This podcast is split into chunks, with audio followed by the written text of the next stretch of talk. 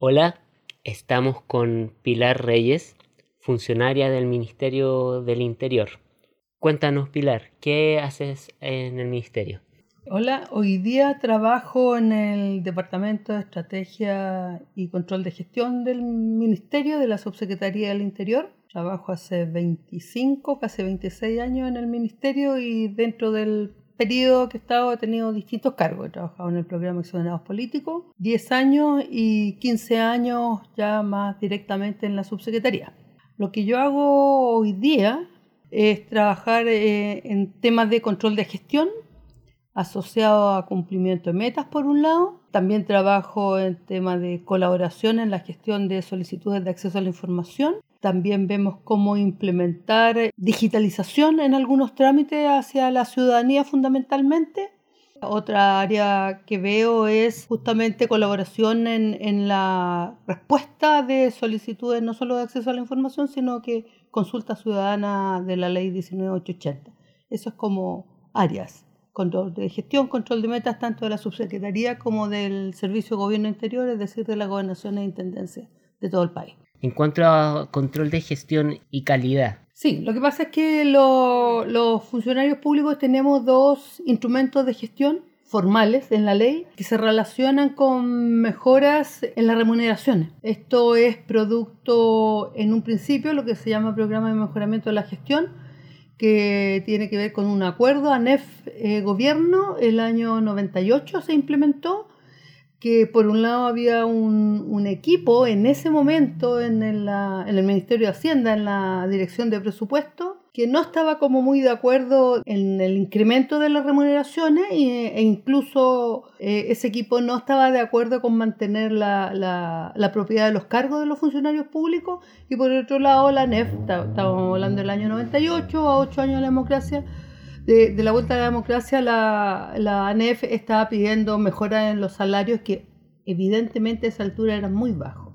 Entonces, en ese acuerdo ANEF-Gobierno eh, se estableció el programa de mejoramiento de la gestión que consiste en que el año 1 los funcionarios públicos comprometemos ciertas metas de gestión, el año 2 los funcionarios públicos tratamos de cumplir esas metas de gestión y si ese año 2 las cumplimos, el año 3 tenemos un incremento salarial. Y eso se llama PMG, Programa de Mejoramiento de la Gestión. En la década del 2000 se generó otro instrumento que ya no tiene que ver con el servicio completo, sino que con equipos de trabajo que se llama Convenio de Desempeño Colectivo, donde los equipos de trabajo en la misma modalidad, un año lo, lo comprometen, el otro año lo ejecutan y el siguiente año se les paga, también comprometen metas ya más específicas por equipo, por tema de trabajo.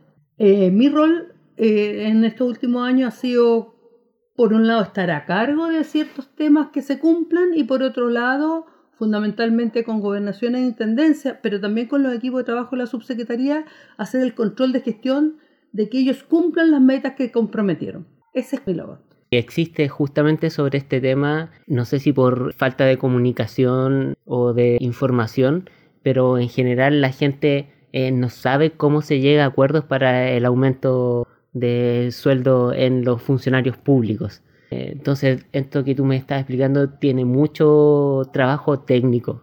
Claro, porque lo que se compromete en lo que se llama PMG, que se compromete con la dirección de presupuesto, porque el otro instrumento, el convenio, se, conviene entre el jefe de servicios, o sea, el subsecretario de la cartera, con el ministro del ramo, lo que es PMG tiene que ver con mejoras a nivel nacional, a nivel país. Programa de mejoramiento de la gestión, por ejemplo. Solo a modo de ejemplo, en un momento uno de estos programas era la OIRS. Lo que se quería, que una ley que era de 1990 del gobierno de Patricio Elwin, de implementar la OIRS en todos los servicios públicos, había por una cultura de servicio público, había una resistencia a implementar la OIRS. Entonces se generó el PMG de la OIRS, lo que hizo que los servicios públicos todos tuvieran OIRS y nosotros hoy día vamos a cualquier servicio público y vemos que hay una oficina de información, reclamo y sugerencia que atiende público. Por ejemplo, en otros casos eran otros temas, no sé, de calificación. Incluso hoy día hay un, hay un PMG que se llama trámites digitales que tiene que ver con un instructivo presidencial de habilitación digital, donde eh, que es de este gobierno donde se plantea que al año 2021, a final del 2021, el 80%, el 80 de los trámites que hace la ciudadanía van a ser digitales. ¿Qué significa eso? Que los ciudadanos ya no vamos a tener que ir al servicio público a gastar plata, sino que lo, voy a, lo vamos a poder hacer desde la casa, eh, ingresar eh, la solicitud de lo que sea y nos va a llegar la respuesta sin tener que acudir. Por lo tanto, dado que existe ese instructivo presidencial, existe entonces un PMG de trámites digitales que entre que obliga pero convoca a los eh, funcionarios públicos a cumplir esto porque si no, no tienen un incremento. De alguna manera es lo que pasa también en las empresas privadas que son las metas de producción. Aquí la producción no tiene que ver con un bien material, sino que tiene que ver con la producción de servicios de cara a la ciudadanía. Esa es la idea, mejorar siempre de cara a la ciudadanía. ¿Cómo ha ido funcionando en los últimos años? Eh, ¿Se va incrementando los niveles de mejora en los servicios? Yo creo que sí, yo creo que sí, porque esto es como la vida real, es como garrote y zanahoria también. Si no se hace tal cuestión, no va a haber un incremento y dado que no hay un incremento y nadie quiere dejar de tener el incremento, se hace el esfuerzo e incluso las autoridades entienden que dado que PMG tienen que facilitar la realización de las tareas comprometidas, porque finalmente es la IPRES, que es como la Secretaría Técnica de esto que le llamamos PMG, que define en qué áreas se mejora eh, cualquier servicio público. Por ejemplo, hay un PMG, dado que estamos en esta semana, el PMG de género. Eso es transversal, tal vez no es un tema específico, pero no me cabe la menor duda que si no hubiera habido este PMG de género, no habría habido, no sé si presupuesto o intención de capacitar un número específico de personas todos los años en género. Eso ha, eh, sido fundamentalmente por el PMG. Entonces, eh, muchas culturas eh, institucionales se han ido cambiando por la existencia de este PMG. Hay quienes dicen que es un incentivo perverso porque entonces solo la gente hace cosas por ganar plata. Bueno, pero todos tenemos que ganar plata, y eso es verdad. La alternativa sería que subieran los sueldos eh, por definición o por ley, y no lo van a hacer. Por lo tanto, dentro de eso y dentro de, sobre todo lo que les gusta mucho, el tema de, la empresa privada, es un similar a la empresa privada. Todas las empresas privadas tienen de alguna manera metas, bonos de productividad, qué sé yo. Esto se asemeja un poco a eso. Insisto, eh, porque esto además está acotado a los plantas y contratas. No opera y tampoco eh, beneficia a los honorarios. Pero bueno, dentro de eso yo creo, yo por lo menos creo que un buen instrumento de mejora. Dentro de las áreas que tú trabajas mencionaste que está el tema de transformación digital. ¿Cómo se está dando efectivamente esto en la interna de cara a un siglo XXI que se nos viene totalmente tecnologizado? No ha sido fácil. Primero, como te digo, este es un instructivo de este gobierno donde el año 2018 plantea que, porque está en su programa de gobierno, que al 31 de diciembre del 2021 el 80% de los trámites que hace la ciudadanía eh, van a estar digitalizados. Eso significa, piénsalo eh, eh, como en términos económicos, que las áreas informáticas de los servicios públicos tienen que ser súper potentes. Pero además las áreas de, más cercanas a la ciudadanía, que tienen más impacto a la ciudadanía, tienen que digitalizar sus trámites. Eh, no ha sido fácil por recursos, porque el PMG no tiene eh, aparejados recursos que van a dar el Estado para hacer esto. Tiene que ser en la dinámica o en el presupuesto eh, cotidiano. Por lo tanto, ahí tenemos una, una tensión de pronto entre los jefes de servicio que tienen su proyecto país, su proyecto de, desarrollo, eh, cruzarlo con, esto, con estos requerimientos tanto del instructivo presidencial como del PMG Trámites Digitales. Eh, entonces es un esfuerzo bastante grande entre los, eh, en las áreas tecnológicas o informáticas y los dueños de esos procesos de cara a la ciudadanía, porque además lo que se trata es de priorizar a aquellos que tienen más impacto con el ciudadano. En el caso de nosotros en el Ministerio del Interior, por ejemplo, los temas que tienen que ver con el área extranjería y con el área social. ¿Y tú conoces algo del impacto que ha tenido esto? Sí. En particular en extranjería ha habido un esfuerzo súper grande en disminuir los tiempos de, de respuesta a la ciudadanía. Por ejemplo, de las permanencias definitivas, que si yo te dijera 100.000 casos, me quedo muy corta de las que se solicitan en, en, el periodo.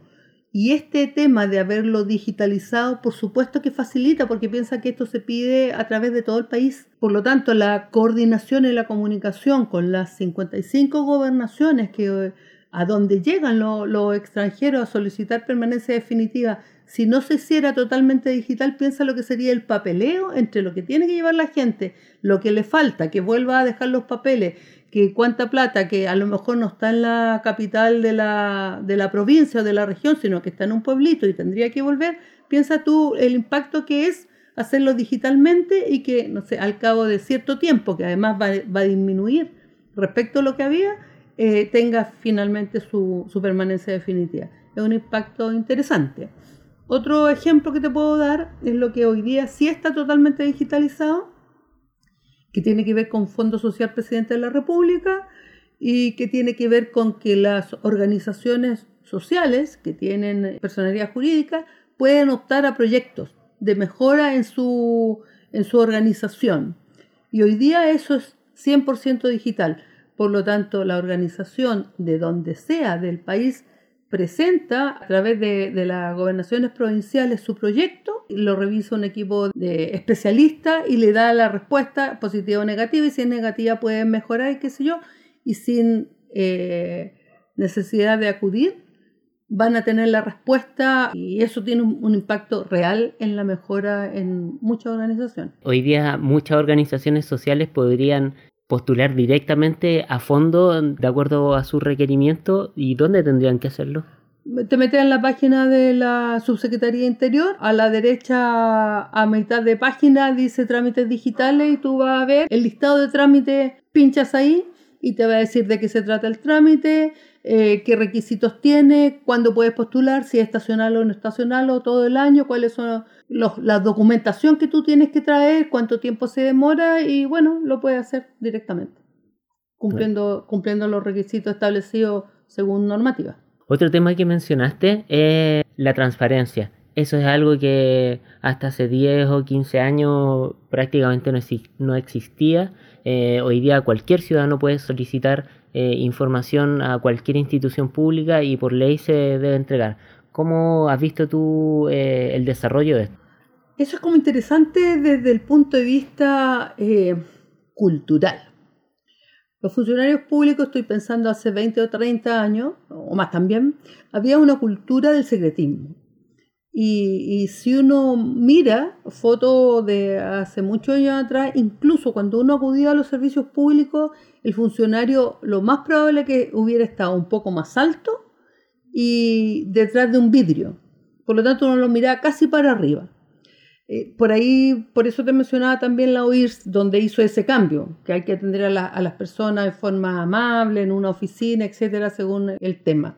En términos de transparencia, bueno, la ley entró en vigencia el año 2009, donde tiene dos partes, lo que se llama transparencia activa, donde los servicios públicos activamente tienen dispuesto a la ciudadanía un montón de temas, hay, una categoría de temas donde eh, podemos buscar, y está la otra parte que en su principio se llamó transparencia pasiva, donde la gestión de solicitudes o el derecho de acceso a la información, que es lo que tú me estás preguntando, donde los ciudadanos podemos consultar. Esa cultura, ese saber que los ciudadanos pueden consultar, pero si además no le entregan la información, está el Consejo para la Transparencia, que eventualmente puede eh, amparar esa, ese reclamo de la persona y hasta llegar a multar al jefe de servicio, ese, ese hecho de, ese flujo de, de proceso es lo que ha hecho que la gente, en general los funcionarios, tengan súper claro que las solicitudes de acceso a la información se responden. Tal vez el primer periodo del 2009, te, invento, al 2014, por poner cualquier cifra, los cinco primeros años, costó un poco internalizar, pero hoy día todo el mundo tiene claro que una solicitud de acceso a la información es una cosa súper seria, que la ciudadanía tiene derecho, que la ciudadanía hay que contestarle bien y si no se le contesta porque la, la información no existe, qué sé yo, tiene que darle razones muy fundadas para hacerlo. Además de los plazos que son de 20 días. Pero esa cultura eh, sí se internalizó súper bien, tanto en Santiago, en la subsecretaría, como en regiones. En la gobernación intendencia, como son un poco más chiquititas, 15 o 20 funcionarios, es increíble cómo una solicitud de acceso a la información, no es que corran por contestarla, pero existe la eh, voluntad y la certeza clara que le van a contestar lo mejor que puedan a la ciudadanía. Y por último, mencionaste el tema de género. Estamos cerca del 8 de marzo donde se conmemora mundialmente el Día de la Mujer. ¿Desde qué aspecto han tenido que trabajar en el Ministerio del Interior el género y cómo eso finalmente impacta? La verdad que no ha sido fácil. Nosotros somos un ministerio muy político por naturaleza, por un lado, por lo tanto un ministerio muy contingente siempre, y el tema de la mujer en sí en un principio nunca fue tocado, como yo creo todos los servicios públicos. Por otro lado, se alojó la responsabilidad solo en las mujeres y también por un tema cultural costó entender que era un tema de todos. Y en eso debo decir que, volviendo un poco atrás, que el PMG de género ayudó, es transversal. Por lo tanto, hoy día se exige cierta estructura que la requiere el PMG, pero también lo hemos ido ganando las mujeres. Eh, hoy día existe una asesora o un asesor de género en todos los servicios públicos, existe una mesa de género.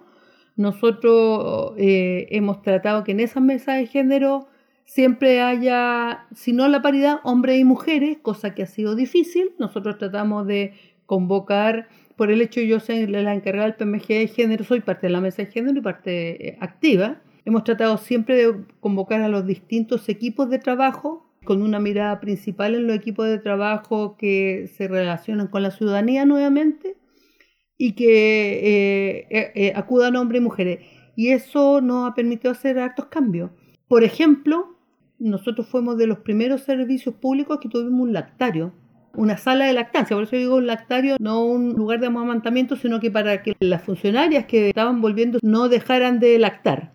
Y, y eso fue sino una pelea, pero un esfuerzo y debo decir que una comprensión harto de, de ciertas jefaturas que nos colaboraron en que este proyecto saliera eh, rápido. El, el proyecto eh, fue inaugurado en ese, eh, en ese momento por el ministro Mariano Fernández y la, y la ministra Pascual, la ministra de la Mujer, y ha sido pedido el proyecto para otro, para otro organismo el tema de la capacitación de todos los años. Tenemos un porcentaje de personas que capacitamos en género y siempre nos queda como resultado de la capacitación, convocamos a los distintos centros de responsabilidad, el interés de hombres y mujeres que la capacitación hubiera sido más, que quieren saber más, que se eh, comprometen a hacer cosas en sus distintos departamentos de que ojalá las jefaturas también se incorporaran más, se involucraran más. Por lo tanto, ha sido un avance significativo. Para ti, desde una mirada profesional y personal, ¿cómo has visto la irrupción de la mujer en el mundo laboral en general, pero en este caso en la administración pública? Paulativamente, pero significativamente. No sé si en las jefaturas mayores. Por ejemplo, si bien es cierto, hemos tenido dos veces una presidenta, Nunca hemos tenido una ministra del Interior. Nunca hemos tenido una subsecretaria del Interior. Sin embargo, en los cargos intermedios, sí paulatinamente, con mucho, mucho, de a poquito de a poquito, sí hay mayor irrupción de las mujeres. A lo mejor en la jefatura de departamento. Mira, ha sido un poco como sin prisa pero sin pausa.